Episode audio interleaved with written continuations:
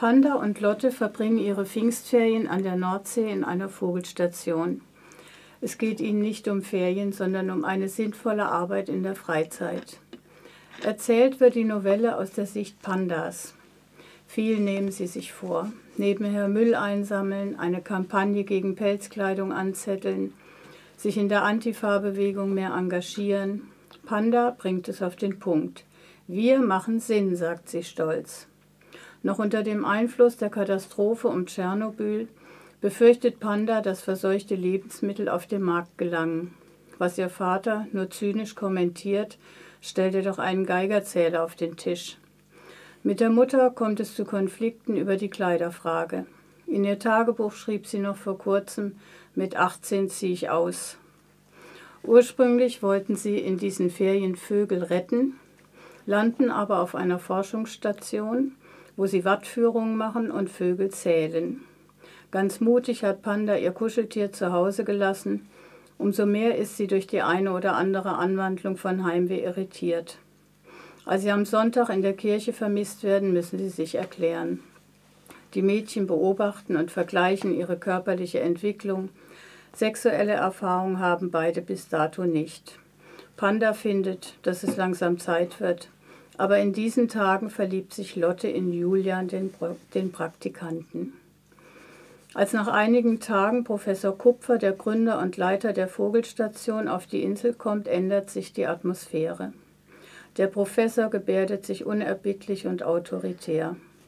Das hält ihn nicht davon ab, als verheirateter Mann mit Fräulein Schmidt, einer Mitarbeiterin, ein Verhältnis zu pflegen.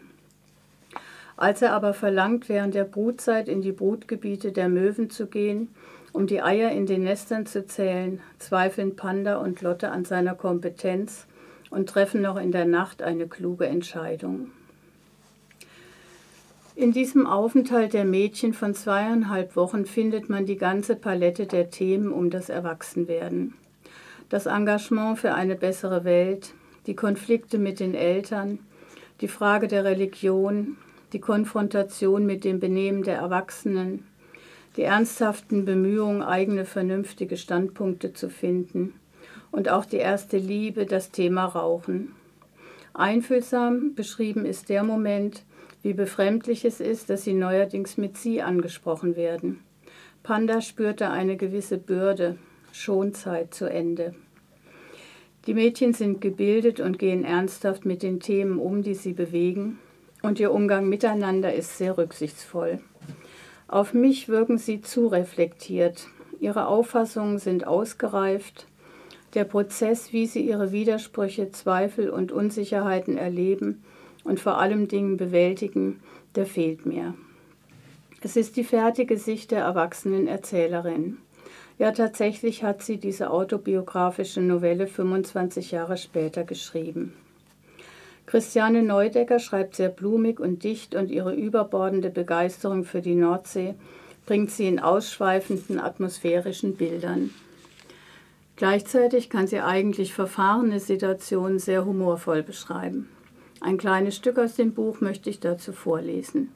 Es geht um die erste Wattführung, die Panda Umstände halber alleine machen muss.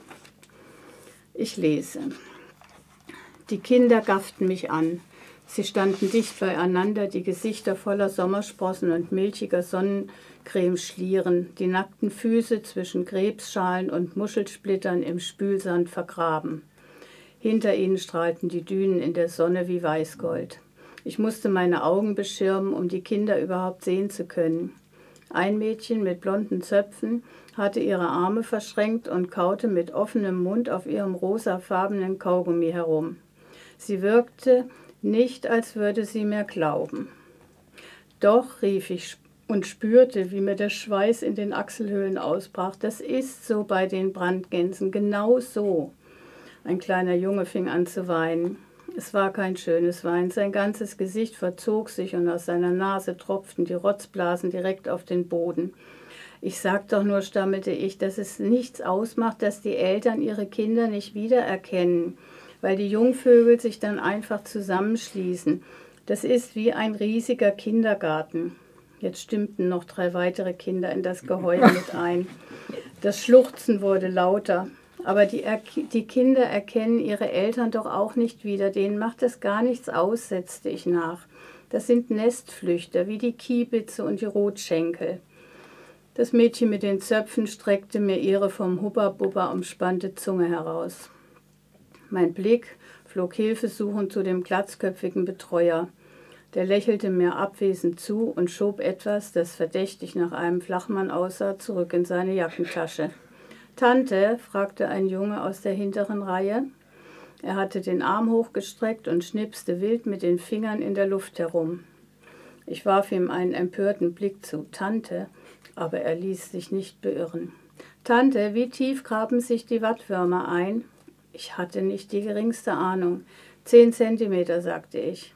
Ein anderer, älterer Junge holte ein zerknittertes Blatt aus seiner Hosentasche. Er fuhr mit seinem Finger über die Seite und runzelte die Stirn.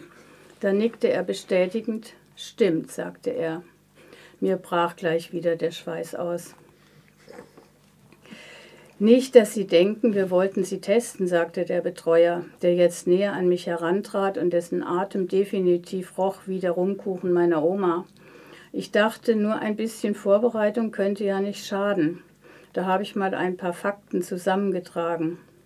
Sicher, nuschelte ich und sah panisch auf meine Uhr. 40 Minuten noch. Eigentlich hätten wir diese Führung zu zweit machen sollen. Bis dahin.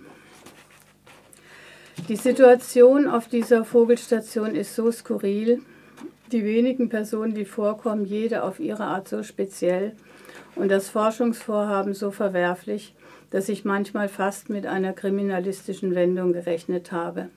Das bringt Spannung, aber es bleibt bei einem für die beiden Freundinnen ernüchternden und gleichfalls prägenden Aufenthalt auf der Schwelle zum Erwachsenwerden.